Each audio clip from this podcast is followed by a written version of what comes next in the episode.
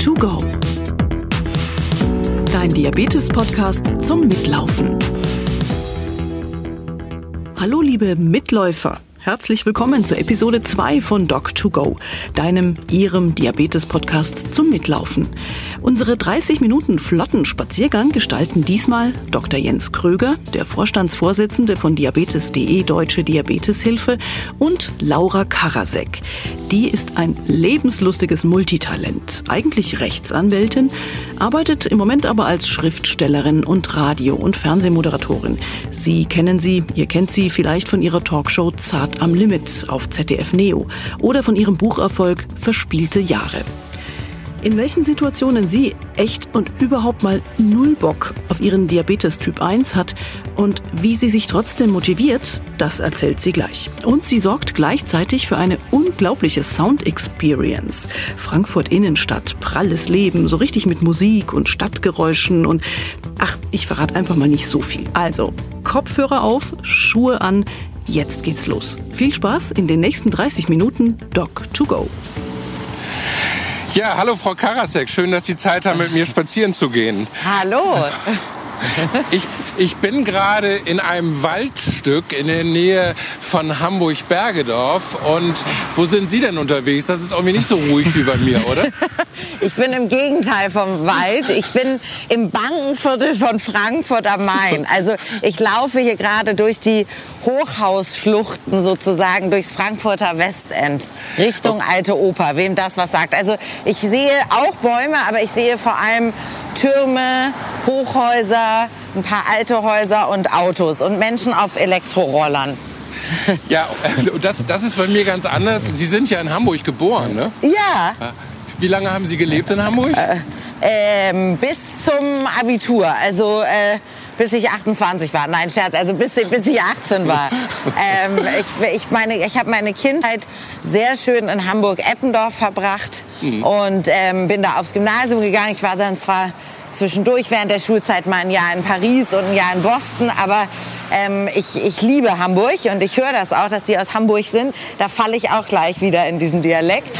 Ähm, aber ich fühle mich auch in Frankfurt sehr wohl und ich finde, Frankfurt ist eine total unterschätzte Stadt in Deutschland. Sie hat wirklich eine hohe Lebensqualität. Sie hat nicht so einen guten Ruf wie Hamburg oder München, aber es ist schön hier wenn wir beide jetzt so durch die Gegend laufen, ne? ist das das, ja. was Sie normalerweise in Ihrem Alltag gut untergebracht bekommen? Bewegung? Ja, total. Sie rennen dann mit bei mir hier offene Drehtüren ein sozusagen. Ich äh, bin eine große Spaziergängerin.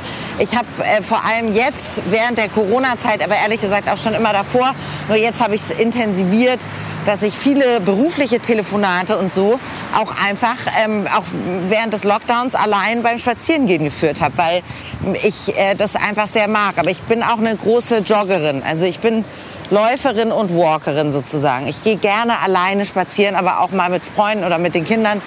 Aber ich finde irgendwie, ah, das ist so meine Zeit für mich. Ich finde allein spazieren gehen, dabei schnulzige Musik hören und in irgendwelchen Erinnerungen schwelgen oder ich stelle mir dann vor, wie ich für meinen Roman den Literaturnobelpreis gewinne oder irgendwie so. Also man hat dann so seine Fantasien, während man spazieren geht.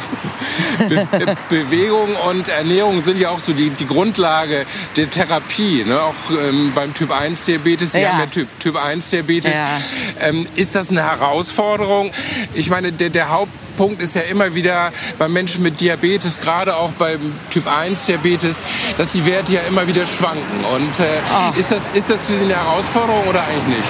Das, das, ich habe halt Diabetes bekommen, da war ich 13. Das heißt, ich kann mich an ein Leben ohne diese Krankheit nicht mehr so wirklich erinnern. Ähm, zumindest war ich da einfach noch ein Kind. Das war halt so mitten in der Pubertät. Aber ähm, natürlich was durchaus eine Herausforderung ist, sind die schwankenden Werte, die Sie gerade angesprochen haben. Also ähm, wenn man sowieso, jetzt gehe ich gerade an einem Springbrunnen vorbei, ich weiß nicht, ob oh Sie ja. das hören können. Doch, doch, ich höre das. Richtig hier wie auf einer italienischen Piazza. Ähm, ich, ich bringe hier ein bisschen Feeling rein in diesen ja, Podcast. Ja, ja, ja. In Wirklichkeit äh, sind, sind Sie in Venedig, oder? genau, ich bin ausgebüxt. Ja, ja, ähm, Nein, also es ist schon so, dass diese, diese Schwankungen, ich bin ohnehin auch ein impulsiver Mensch und, und, und ein total emotionaler Mensch und ähm, ja, sehr, auch sehr exzessiv und diese Persönlichkeit trifft sich dann ganz gut mit den Werten oder eben sie läuft dem gerade zuwider. Also man ist eigentlich gerade total gut drauf und voll am Arbeiten und euphorisch und dann guckt man drauf und hat irgendwie einen 300er Wert, dann mhm. Drückt das natürlich schon, also es gibt halt Dinge, die, die tun dann einfach weh, nicht körperlich, sondern weil man sich dann Sorgen und Gedanken macht und manche. Werte vielleicht auch einfach nicht begreift und sich denkt, hä, warum bin ich denn jetzt unterzuckert oder so. Mhm. Aber diese Schwankungen ähm, kenne ich zumindest von meinem Wesen auch so ein bisschen. Insofern, ja, passt das wenigstens. Ich glaube, das ist mit den Schwankungen, das ist, glaube ich, immer, wenn, wenn wir mit Menschen darüber reden, die keinen Diabetes haben, ist das, glaube ich, immer eine wichtige Botschaft, einfach auch zu sagen, es liegt nicht immer am Essen, es liegt nicht immer an der falschen Insulindosis, es liegt nicht immer an der Bewegung, sondern es ist genau das, was Sie sagen.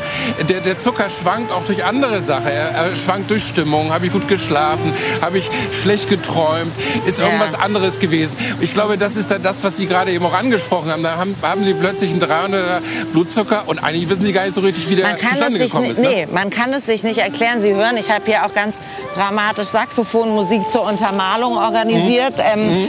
Also äh, so bin ich, äh, dass wir, wir gleich noch ein bisschen ja einfach Musical-Stimmung haben. Nein, aber im Ernst, es ist, es, man verzweifelt dann oft, wenn man eben die Schuld nicht bei sich findet, mhm. sondern sich eben wirklich fragt, woher kommt jetzt dieser Wert? Weil natürlich gibt es durchaus mal Nachlässigkeit. Man ist im Job, man hat Stress, man hat vielleicht nicht genug abgegeben, weil man, also gerade ich bin auch jemand, wenn, wenn ich weiß, ich bin unterwegs oder ich habe einen Auftritt vor mir oder eine Lesung mhm. oder eine Fernsehsendung, natürlich spritze ich dann besonders vorsichtig, weil ich weiß, mhm. ich will nicht unterzuckern. Dann mhm. nehme ich lieber einen 200er Wert in Kauf, mhm. aber manchmal verschätzt man sich und ist dann eben schnell bei 300.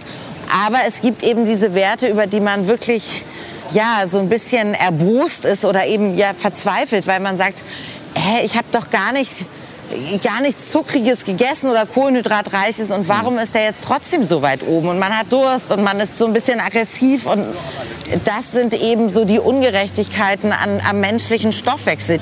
Der Stoffwechsel ist eben kein Computer und das ist halt alles nicht so programmierbar wie, wie, ja, wie andere Dinge. Ähm, manch einer hat auch eine super Verdauung, ein anderer nicht. Einer sagt, ich kann essen, was ich will und werde nicht dick. Ein anderer braucht, weiß ich nicht, nur ein Stück äh, Schokolade anzugucken und hat schon vier Kilo. Also das ist halt so. Der Körper ja. ist, macht nicht immer das, was man will. Das genau. muss man akzeptieren. Auch als Nicht-Diabetiker, als jeder Mensch muss man das ja akzeptieren.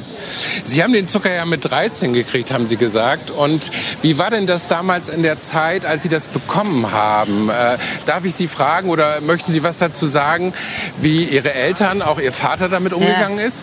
Also ähm, es war so, dass ich das bekommen habe, weil ich, äh, also nicht weil, sondern wir haben das festgestellt. Ich war irgendwie sehr mager und sehr blass und irgendwie, ich, dann hieß es auch immer, ich sei magersüchtig oder drogensüchtig. Also ich war ein, ein sehr dünnes, ähm, schmales Mädchen und ähm, ich hatte immer Durst. Also ich bin nachts aufgewacht vor Durst und ich musste dann aber natürlich auch immer äh, Pipi machen, weil ich natürlich so viel getrunken habe und schlauerweise dann auch ähm, Apfelschorle gegen den Durst, was natürlich, wenn man unerkannten Diabetes hat, sehr kontraproduktiv ist.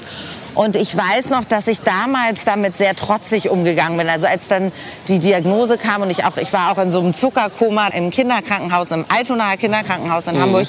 Mhm. Und ähm, dann war das aber letztendlich so, dass ich darüber erstmal ein paar Jahre gar nicht so richtig sprechen wollte und so, so tun wollte. Ich gerade in der Pubertät, das ist ja so eine Phase, man will dazugehören, man will nicht anders sein als die anderen, man möchte nicht auffallen. Ähm, ich wollte also zunächst mal überhaupt nicht wahrhaben, dass ich das habe und habe mich immer nur heimlich gespritzt. Damals gab es noch keine Pumpe oder jedenfalls hatte ich noch keine Pumpe. Und mein Vater zum Beispiel und auch meine Mutter, die war natürlich auch etwas ratlos also mein Vater, der ein, wofür ich ihn liebte, der ein sehr inkonsequenter Mensch war, der immer den Pralinen abschwor und dem Champagner und sagte, ja, ich trinke nie wieder und das ist die letzte Praline, ich schwöre es. Und wenn wir im Hotel waren, hatte er immer wirklich schon die Minibar leer gefuttert, bevor die erste Nacht angebrochen war. Also er, und auch unsere Minibar. Also wir Kinder hatten ja. immer ein eigenes Hotelzimmer, mein Bruder und ich. Und dann haben wir irgendwann festgestellt, oh, die M&M's und die Snickers sind weg. Ähm, also mein Vater war sehr inkonsequent mit uns Kindern, was natürlich schön war, weil er uns viel hat durchgehen lassen. Aber mhm. er war auch mit sich selbst sehr großzügig. Ähm, und deswegen hat er mir damals versprochen, er würde nie wieder Süßigkeiten essen, was er natürlich nicht geschafft hat. Aber es war irgendwie rührend. Er war immer schrecklich besorgt um mich und ich auch um ihn. Also wir hatten irgendwie so eine besondere Fürsorge und Zuneigung. Und das ähm, mit, äh, mit, mit der Diabetes, das hat ihn Natürlich wünscht man das seinem Kind nicht. Und natürlich, mhm. ähm, es gibt deutlich schlimmere Krankheiten und schlimmere Diagnosen. Das ist mir durchaus bewusst, auch seit ich selber Kinder habe, was ich da im, auf der Intensivstation gesehen habe nach der Geburt. Ähm, also man muss auch demütig sein, überhaupt für seinen Körper und so. Aber das habe ich alles erst viel später begriffen, dass ich nicht gegen meinen Körper bin, sondern mit dem zusammenarbeiten muss.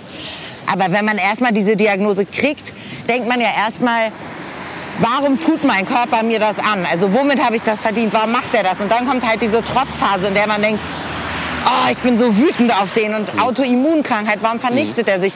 Und ähm, das war für meinen Vater schon auch schwer, der auch sehr zu Schwermütigkeit und so ein bisschen, ja, seine Liebe immer, also sehr tränenreich war und so. Das hat ihn sehr mitgenommen. Und meine Mutter hat auch mal zu mir gesagt, natürlich, wenn ich es irgendwie hätte verhindern können, ich ich hätte sofort die Krankheit genommen, anstatt dass eins meiner Kinder die bekommt. Aber ja. so ist das Leben nun mal nicht. Ja.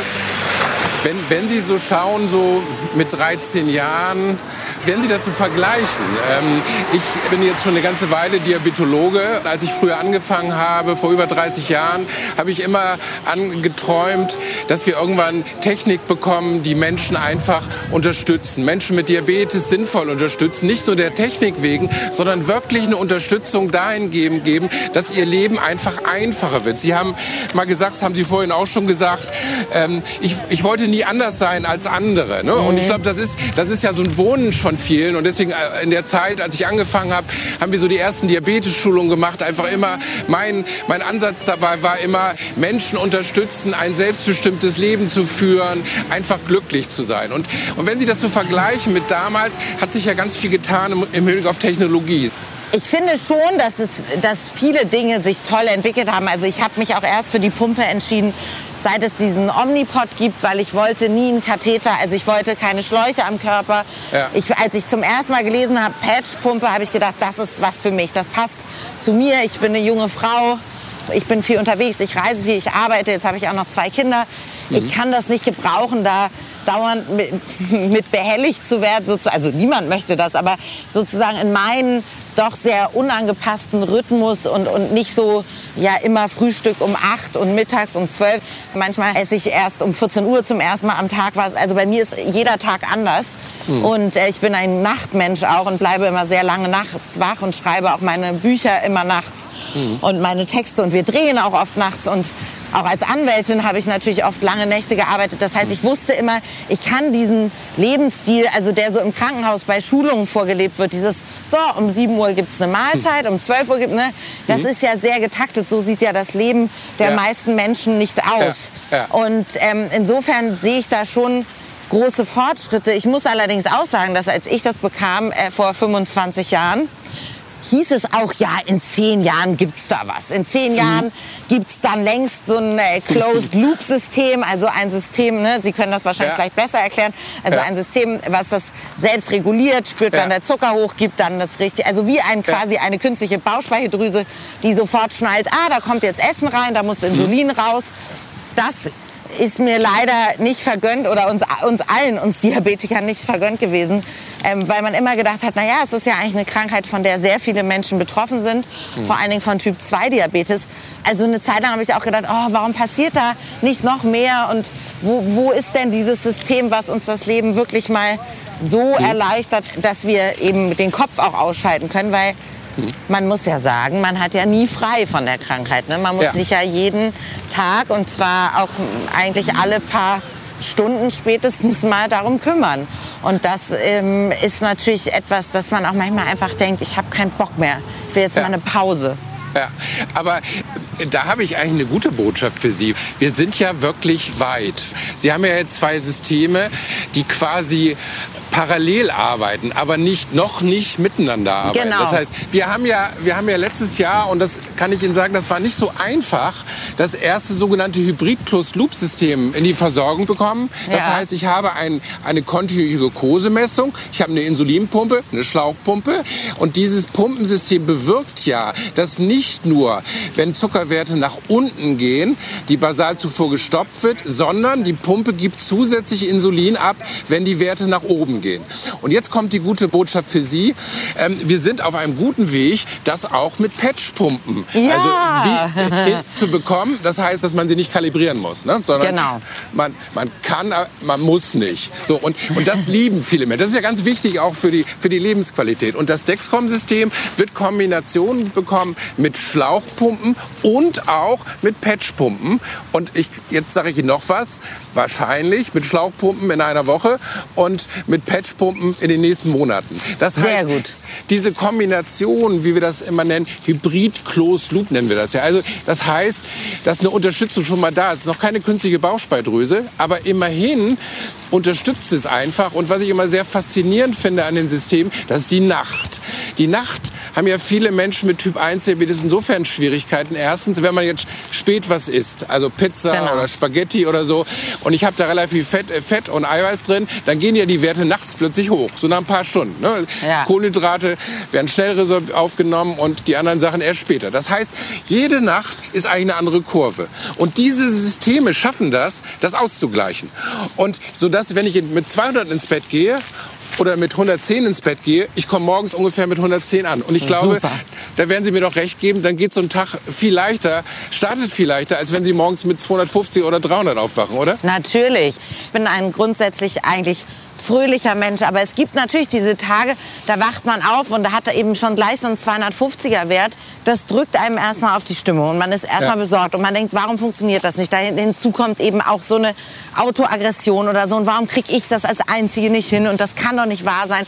Und dann jagt man auch den ganzen Tag irgendwie so diesen Zucker hinter. Also dann gibt man sau viel ab, dann ist man äh, möglicherweise ein paar Stunden später in der Unterzuckerung. Dann muss man wieder dagegen. Dann ist man wieder bei 300 wegen der Gegenregulation. Und dann hat man schon wieder so einen komplett verhagelten Tag und ist einfach betrübt und verärgert.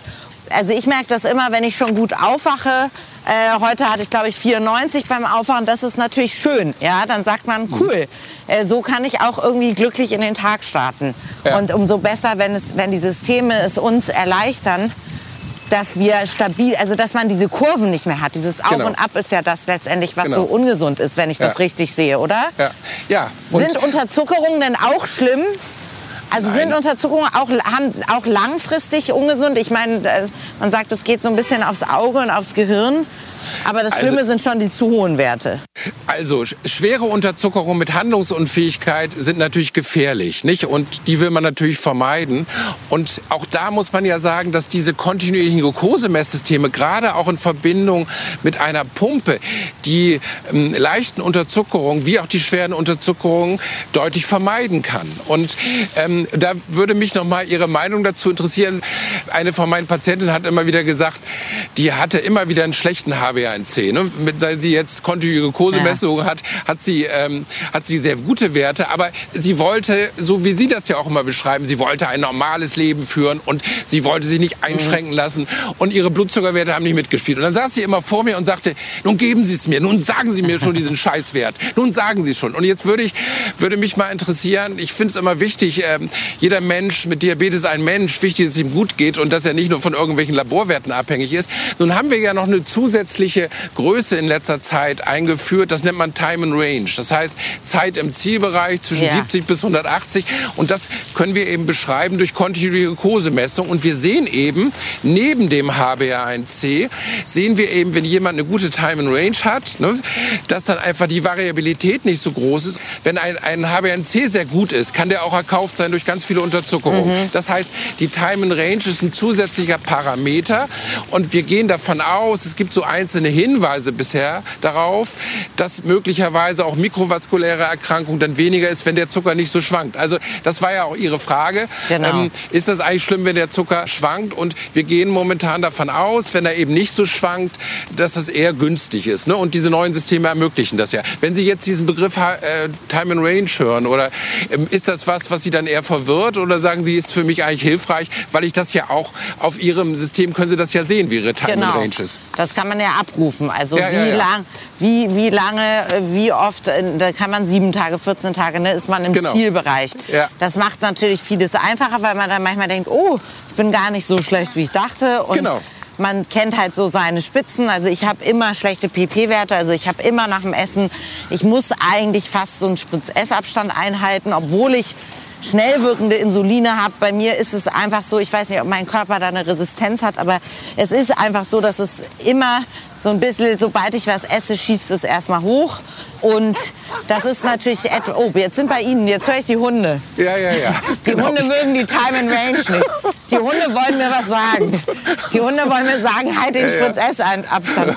Und ähm, mhm. natürlich hilft einem sowas. Und natürlich hilft einem das zu verstehen und zu sehen, wo bin ich. Aber man ist halt auch, wie Sie sagen, nur ein Mensch. Ich habe mich durch diese Diagnose einfach sehr früh mit meiner eigenen Verwundbarkeit und Vergänglichkeit befasst. Und mir war immer klar, du bist nicht unverletzlich, du bist nicht unsterblich. Ähm, das, äh, und das ist natürlich ein Gefühl, was einerseits total blöd und beängstigend ist. Auf der anderen Seite hat es auch, bin ich der Krankheit auch oft dankbar, weil ich denke, ich hätte vielleicht niemals so exzessiv, also auch im Berufsleben, im, im, im, wie viel ich gereist bin, was ich alles erleben wollte mit Menschen, mit, mit, mit verschiedenen Jobs, die ich probiert habe. Ich wollte Bücher schreiben, ich wollte Filme machen. Also, dass man selber sagt, okay, durch diese Krankheit habe ich sehr früh begriffen, mach es gleich. So nutz, also irgendwie schieb nicht, sag nicht immer, ja, das mache ich irgendwann mal. Mhm. Also ich bin der Krankheit durchaus auch dankbar. Das sage ich jetzt äh, noch ohne Folgeschäden und mhm. so weiter. Mhm. Man hat sich natürlich jetzt auch bei Corona, ich habe mich das auch gefragt, mhm. gehört man mit Diabetes Typ 1 zur Risikogruppe? Mhm. Ich, wenn ich Sie mal jetzt mal am Telefon habe. Ja, ja, klar. Also, ich glaube, die ganz wichtige Botschaft dazu, es geht nicht nur darum, dass man sagt, ich habe Typ 1 oder Typ 2 Diabetes, sondern entscheidend ist auch, wie die Glukosestoffwechsellage ist. Und wenn man gut und stabil eingestellt ist und nicht noch zusätzliche Erkrankungen hat, wie Herzerkrankung, Nierenerkrankung, Lungenerkrankung, Erkrankung, dann ähm, ist, die, äh, ist das Risiko annähernd wie jemand, der keinen Diabetes hat. Mhm. Also ganz entscheidend ist eben auch, dass das Immunsystem ganz gut fit ist. Mhm. Und das, das Immunsystem ist eben fitter, wenn ich ganz gute Glukosewerte habe. Ich also, wollte Ihnen noch was zu Ihren PP-Werten sagen, also bitte, Werte nach dem Essen. Das ist genau. ja auch etwas, was ganz viele haben. Also ja. das ist immer wieder, wenn, wenn Sie natürlich in Hamburg sind, ähm, dann wissen Sie, es gibt ja diese leckeren Franzbrötchen hier in Hamburg. Oh ja, oh ja. Ich kenne die. Inzwischen haben die sich selbst in Hessen durchgesetzt. Okay, okay. und ich habe Patienten, und da ist ja auch mal ganz wichtig, dass, dass äh, die Menschen dann sagen, ich, ich muss mich wohlfühlen und normales Leben führen. Äh, Sie haben ja auch, glaube ich, im Interview mal gesagt, ich will auch heute keine kranke Frau sein. Und ich glaube... Nein. Das fand ich immer unsexy. Ja. Aber nee, ich wollte auch kein Mitleid von Leuten. Also jetzt nicht genau. nur bezogen auf Dates, sondern ich wollte im Beruf genauso, ich wollte nicht diese Mitleidspunkte haben. Ich wollte ja. dieses Stigma nicht so, ach, zu der sind wir jetzt nett, weil die hat doch Diabetes, die kriegt jetzt den Job, weil um die, also ich wollte immer bestechen durch mich selbst und nicht durch meine hm. Krankheit. Ja. Und das finde ich ist auch eine ganz, ganz wichtige Botschaft dabei einfach. Und deswegen ist es auch wichtig, dass man sich wohlfühlt, dass es einem gut geht. Ich glaube, wenn Menschen auch sagen, hey, das machst du super und mach mal weiter so. Es gibt immer wieder Phasen, wo auch der Zucker schlecht läuft. Es mhm. gibt Phasen, wo auch der HbA1c oder die Time and Range mal schlecht ist. Das ist dann mal so. Ne? Das muss man einfach hinnehmen. Aber was ich Ihnen gerne noch sagen wollte zu den Werten ja, nach dem Essen. Mhm. Ähm, es haben eben viele ähm, eben sehr hohe Werte. Ähm, und äh, nach dem Essen, auch wenn die, wenn die gesunde Sachen ist. Und ich würde Ihnen gerne von einem Projekt erzählen. Wir haben Folgendes Bitte. gemacht. Wir haben die kontinuierliche Glukosemessung einfach genutzt, um uns verschiedene Nahrungsmittel anzugucken. Mhm. Und das war mir auch dahingehend wichtig, wichtig in der Prävention des Typ-2-Diabetes. Ne? Menschen ja. mit Typ-2-Diabetes mhm. haben häufig Übergewicht, bewegen sich weniger. Und mir war einfach wichtig zu zeigen, was machen denn verschiedene Lebensmittel, ähm, wenn ich die esse, mit den Werten nach dem Essen. So, und da haben wir folgende spannende Erkenntnis erlangt. Nämlich, wir haben einfach Menschen gesagt, mach doch mal Folgendes. Nimm doch mal die Sachen, die du gerne isst oder die, die als gesund dir empfohlen werden und probier das doch einfach mal aus mit kontinuierlicher Glukosemessung. Und da werden Sie feststellen, dass Sie manche Lebensmittel, die Verläufe nach dem Essen deutlich besser sind, als man sie denkt. Wir haben zum Beispiel Müsli-Sorten äh, genommen äh, aus äh, großen Discountern aus dem Norden und aus dem Süden. Obwohl ja. das gleiche drauf stand, war es völlig unterschiedlich, weil auch die Zusammensetzung anders war. Ja? ja. Aber erkannte man nicht. Das heißt, das auszuprobieren, zu sehen, was passiert eigentlich bei mir persönlich. Wir haben zum Beispiel Folgendes gemacht. Haben Sie schon mal kalte Kartoffeln und warme Kartoffeln gegessen und einen Unterschied gesehen nach dem Essen? Ich habe schon beides gegessen, aber ich habe noch nie darauf geachtet, ob das einen Unterschied macht. Macht es. Wenn Sie, okay. wenn Sie Kartoffeln kalt werden lassen, ja. kalt werden lassen. Dann entsteht resistente Stärke. Sie können sie dann auch wieder aufwärmen. Der Verlauf nach dem Essen ist bei Kartoffeln, die einmal kalt waren, besser, als wenn sie warm gegessen werden. Also ah. Sie können sie wieder warm machen. Zweit, zweite Geschichte, die wir festgestellt haben, auch total spannend, haben wir gesehen bei Menschen mit Prädiabetes, beim Typ 2 Diabetes. Wenn man erst Eiweiß isst und dann Kohlenhydrate, so im Abstand von 10 Minuten, mhm. sind die, ne, also meinetwegen morgens Ei und, und mhm. Brot und erst das Ei, Ei und dann das Brot, dann, ja.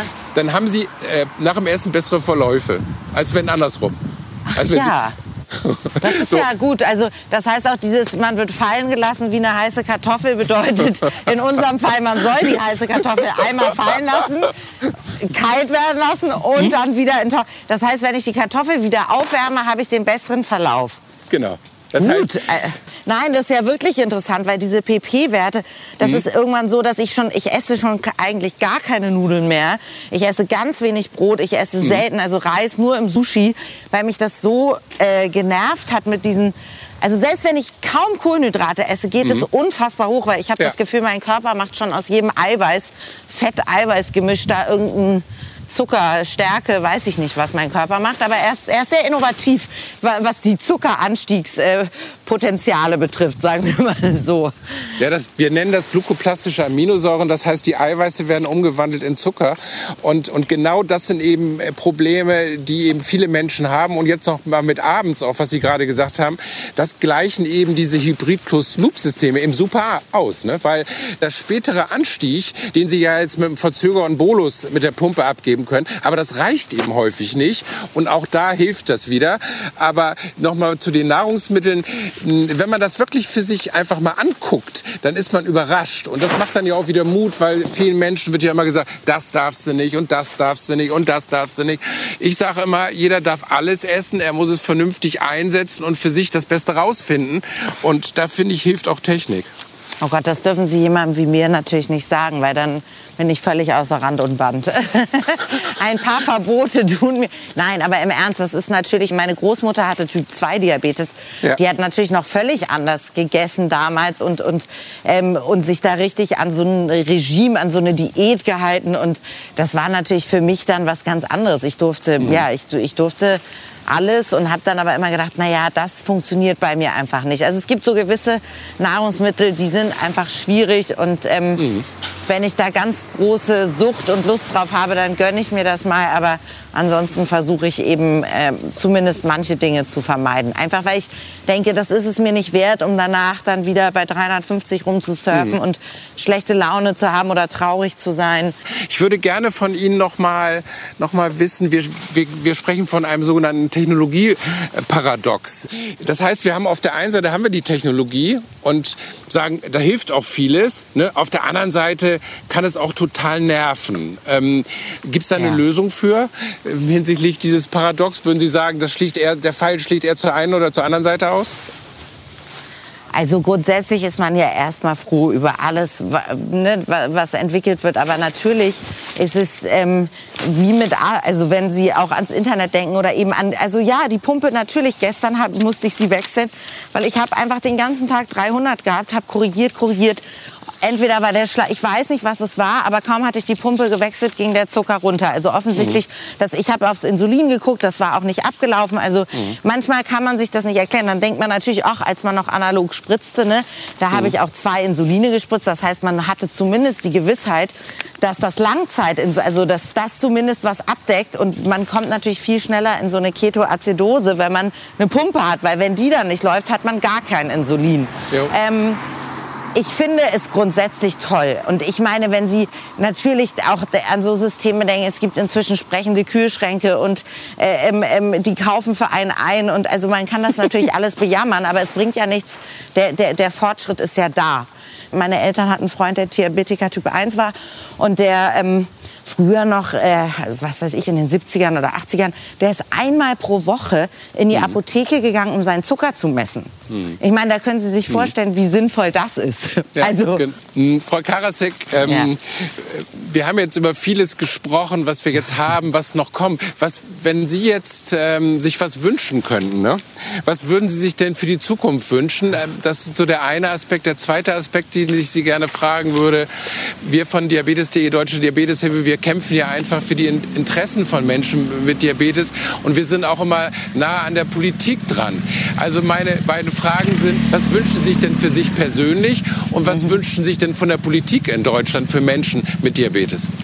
Also ich beantworte mal die zweite Frage zuerst. Ich wünsche mir natürlich, dass noch mehr ähm, Gelder in die Forschung gesteckt werden, dass die Zulassungsverfahren vielleicht doch weiß ich nicht, ob ich damit recht habe, aber etwas vereinfacht werden, dass einfach Dinge, die auf den Markt kommen, schneller auch an den äh, Verbraucher, an den, an den Menschen mit Diabetes kommen. Ähm, ich wünsche mir da einfach noch eine andere Aufmerksamkeit, aber nicht nur für Diabetes, natürlich für viele Krankheiten. Ich finde, wir haben in den letzten Monaten gemerkt, dass wir ein extrem tolles Gesundheitssystem haben, für, für das wir unglaublich dankbar sein können. Ja, einfach ein bisschen mehr Aufklärung vielleicht, weil Leute auch immer noch sagen, hä, du hast Diabetes, wieso, du bist doch total jung. Oder hä, du hast Diabetes, du bist gar nicht übergewichtig. Also ich glaube, da ist mhm. noch so eine große Kluft, dass Typ 2 immer so als Diabetes genommen wird und Typ 1 wird eben ja, äh, darüber ist wenig bekannt. Ja. Ich wünsche mir ein wunderbares Closed-Loop-System, was alles für mich managt, was winzig klein ist, am besten, was ich irgendwo am Körper tragen kann, äh, wo man es möglichst nicht sieht oder am besten im Körper. Wenn es einen Chip gäbe, der einfach meine, meiner Bauchspeicheldrüse mhm. sagt, sie möge doch bitte wieder arbeiten, ähm, dann wäre das schön. Das ist ein Traum, der sich in meinem Leben wahrscheinlich nicht mehr erfüllen wird, aber ja. vielleicht für meine Kinder und Enkel. Ansonsten äh, für mich selber ich habe immer so viele Wünsche und ich glaube, ähm, es gibt den schönen Satz, nichts ist toter als ein erfüllter Wunsch. Ich bin ein sehr sehnsüchtiger Mensch. Man braucht ja immer noch Träume und Wünsche. Mhm. Ähm, ich habe jetzt gerade erfahren, dass mein aktueller Roman verfilmt wird. Also wahrscheinlich, und das war ein Riesenlebenstraum von mir, also einmal aus einem Buch von mir einen Film oder eine Serie zu machen. Mhm.